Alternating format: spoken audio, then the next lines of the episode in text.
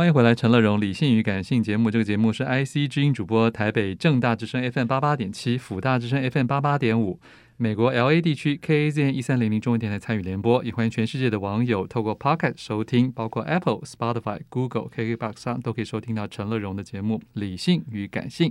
后半段一本好书要介绍是来自联经出版的《断裂的海》。副标题是“金门马祖从国共前线到台湾偶然的共同体”，一个很吸引我的书哦。欢迎两位作者同时来到节目中。何欣洁，你好。主持人好，各位听众大家好。好，李义安，你好。主持人好，各位听众朋友大家好。是两位以前是在端传媒的同事。是啊，现在已经各奔天涯。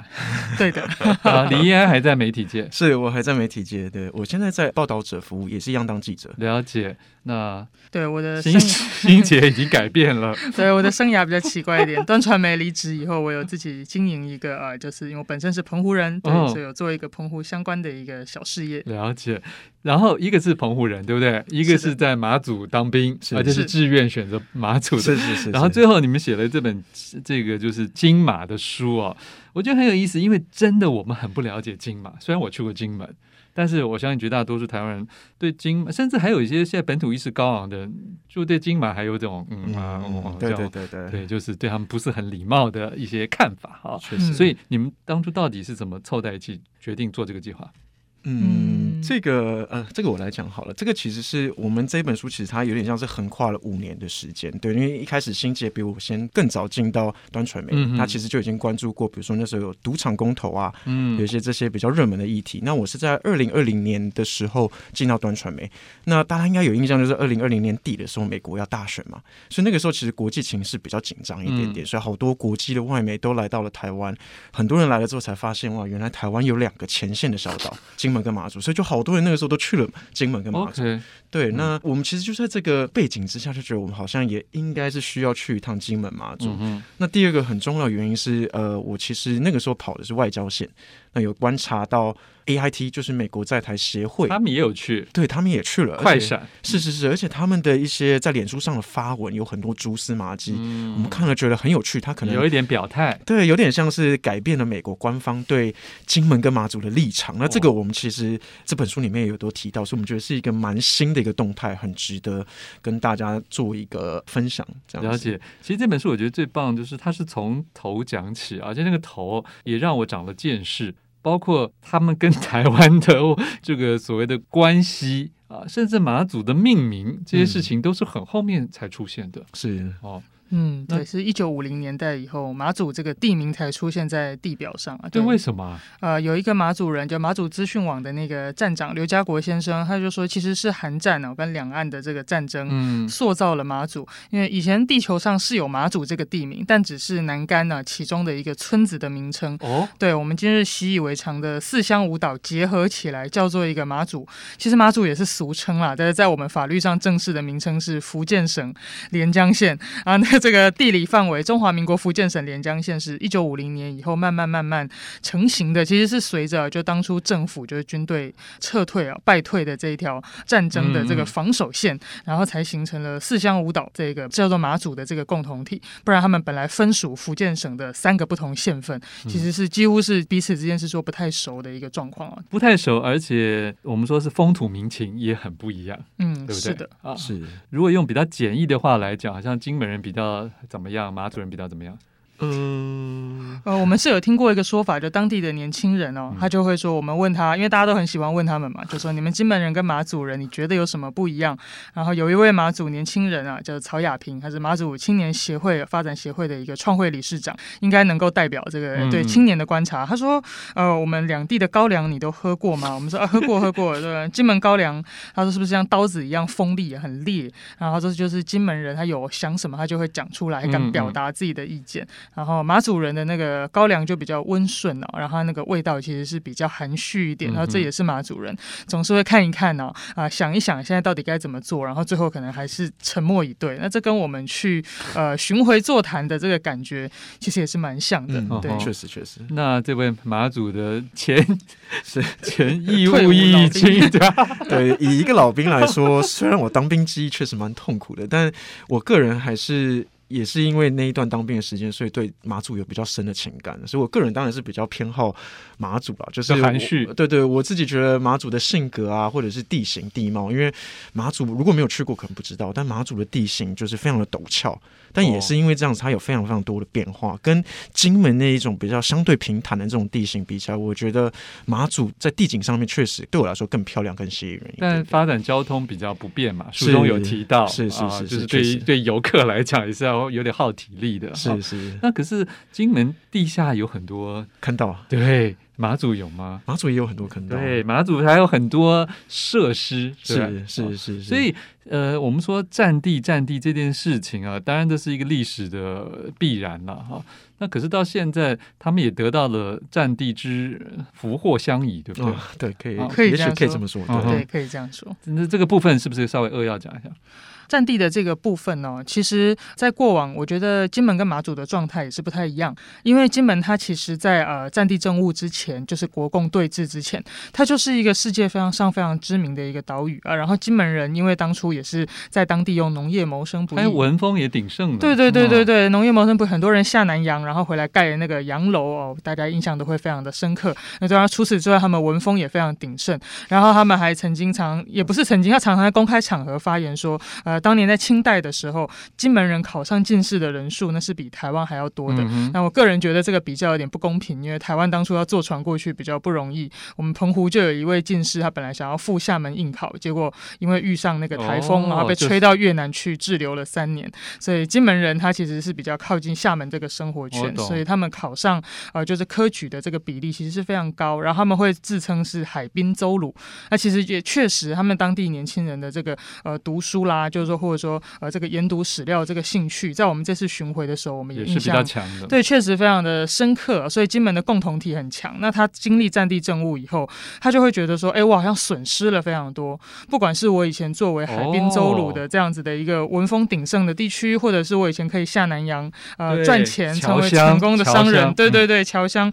那我好像都损失了非常多。所以他对战地政务的这个怨怼哦，其实是 蛮多的。然后他们在本地也发生过战争，所以他对战争的记忆也是非常。强烈，很强烈的，所以我觉得这也是造就啊马祖年轻人觉得说，哎，金门人他比较敢讲出自己的意见，因为他这个创痛是呃鲜明的，对，而且他比较有相对被剥夺感，是对，一定会，因为马祖之前就比较呃，对对对，还好一点，对，有些村长他就会说，哎，我们对战地政务的感受非常复杂，可能是又爱又恨，因为呃，当然被军人管制是很不舒服的事情，可是在那之前马祖也没有学校，可能也没有公共设施，战地政务来了以后，而这个建设是。比较好，所以他们对于呃战地政务的评价，确实就是会觉得说哇，呃很复杂，不是三言两语可以说清的，但就不会有像金门那么很强烈的，就是说，哎，这是一个很负面的情绪。觉得他对对对对对。OK，难怪金门人现在在争取一些，包括跟对岸的往来的时候，也是更强势一点。是的，是的，符合大家的印象。好，我们请何金杰、李安休息一会儿，听一首黄大成的《金山古道》。欢迎回来，陈乐融理性与感性站介绍的好书是来自联经出版的《断裂的海》。单听这个主书名，你可能不知道在干嘛。金门马祖从国共前线到台湾偶然的共同体，所以这是一个讲金马的书。事实上，呃，我相信两千三百万同胞，大多数住在台湾本岛的人比较多，所以对于金门马祖，有时候后来开放观光，觉得稍微好像去观光啊，什么买贡糖啊，什么东西的哦。那可是。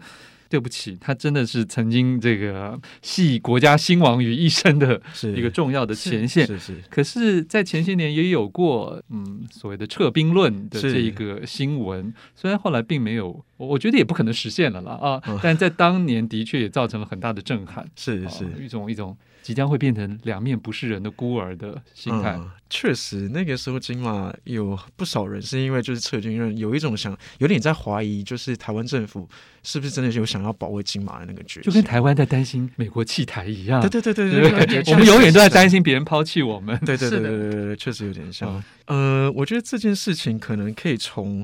标语这件事情来谈，因为大家如果有去过那个金门或马祖，你去坑道，大家就会看到很多标语嘛。嗯、那不同时代就有不同时代的标语，比如说你如果看到什么杀猪拔毛啊，对对，什么反共抗俄啊，这种通常就是在一九五零年代，就是中共跟苏联交恶之前的时候才会看到这种。嗯、那如果看到什么举光啊，什么呃什么无望再举啊，这种通常就是一九六零年代的。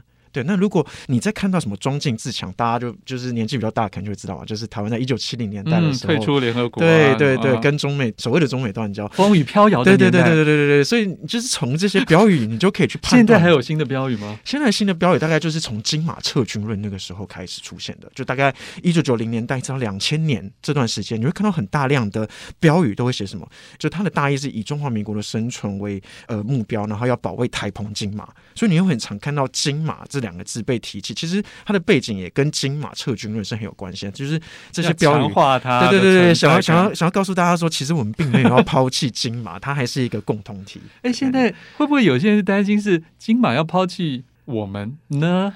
有一些网络上的意见确实如此。我最近也才看到说，他们又希望，因为金门的议会提了一个说，希望成为非战区嘛，对，这是一个最新的一个进度。他说希望战争的时候，它是可以中立的啊，成立一个非战争化的一个区域。然后，但是网络上又非常的不领情，他就说，哦，那你们要不要干脆直接办回归公投好了？我看到这个很多本岛的这个网友意见又这样。那我觉得其实这个冲突本身，它就是在加剧金门跟马祖啊，还有那个台湾之间的这个割裂啊，跟这个内部。矛盾。对，互相不了解，然后我觉得这其实也是我们这本书在撰写的时候，我跟依然蛮大的一个动力，就我们要彼此了解，而说呃那个不和哦，或者说冲突，希望它是一个真问题，而不是说哎，都只是我们凭着片面的一个印象啊，或者是回忆啊，或者是说一些刻板印象，就去对彼此做出这么具有攻击性的一个发言，长久以来对我们这个台风金马这个共同体很不好。对。对，可是我真的觉得就是。这是很很难的事情，因为当初既然是因偶然而结合的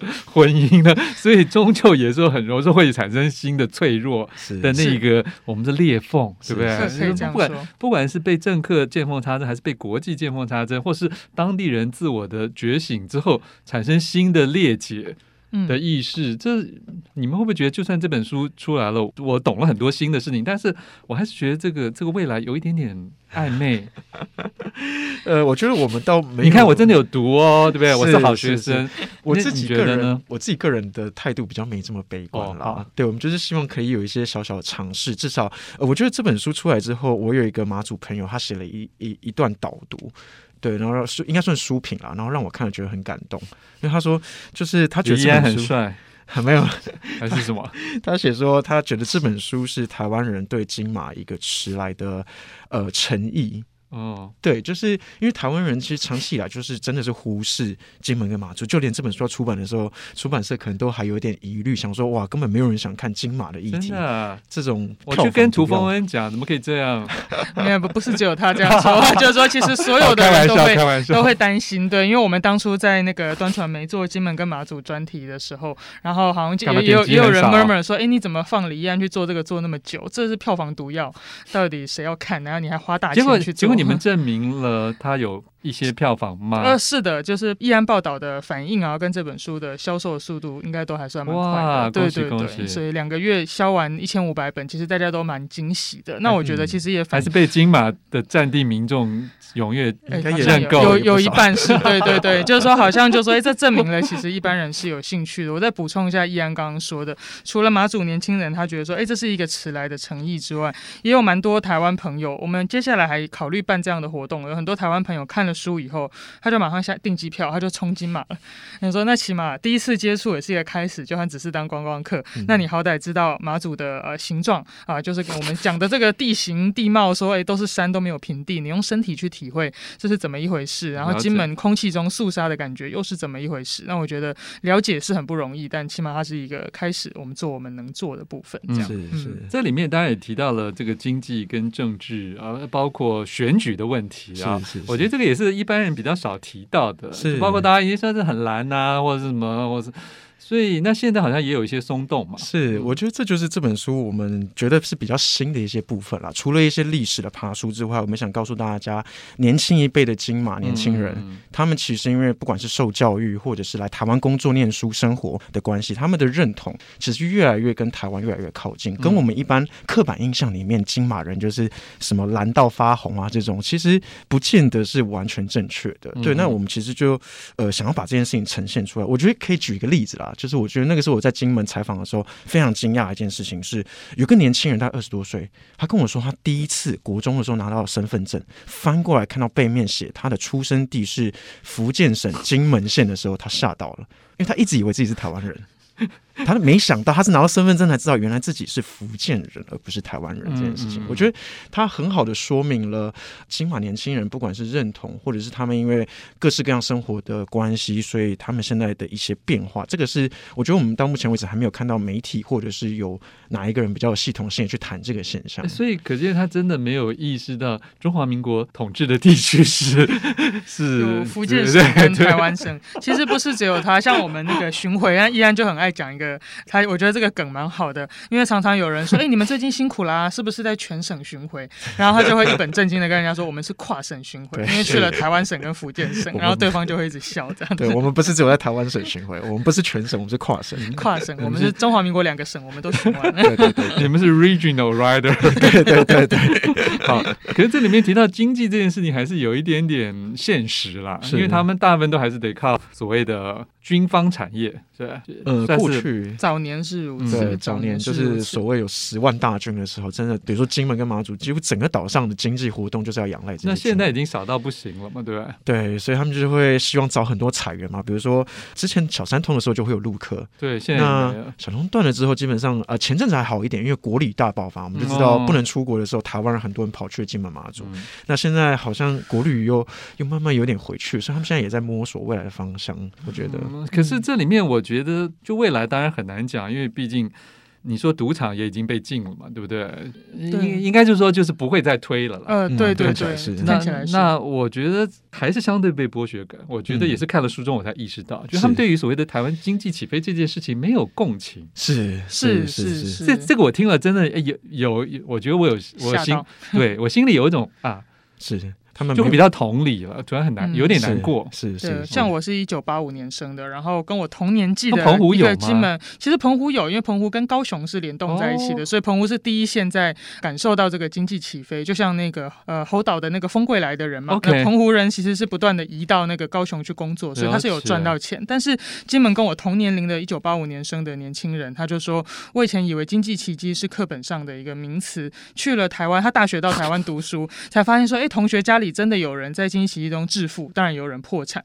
他还说：“哦，原来经济奇迹是真的，不只是课本上的名词。”我说：“哎，你怎么那么好笑？”但是在笑的当中，我也感觉到悲凉、震惊。对对对，我想这说明跟中国改革开放的成果一样，说明有些内陆省份根本对也没有什么意识啊，什么万元户干我什么事情，感受是有落差的。哎，真的好。嗯，那时间的关系，我们请大家自己来参考这本好书，联经出版的《断裂的海》。谢谢两位作者何新杰跟李义安为大家报道了金跟马。谢谢你们，谢谢，谢谢主持人，谢谢。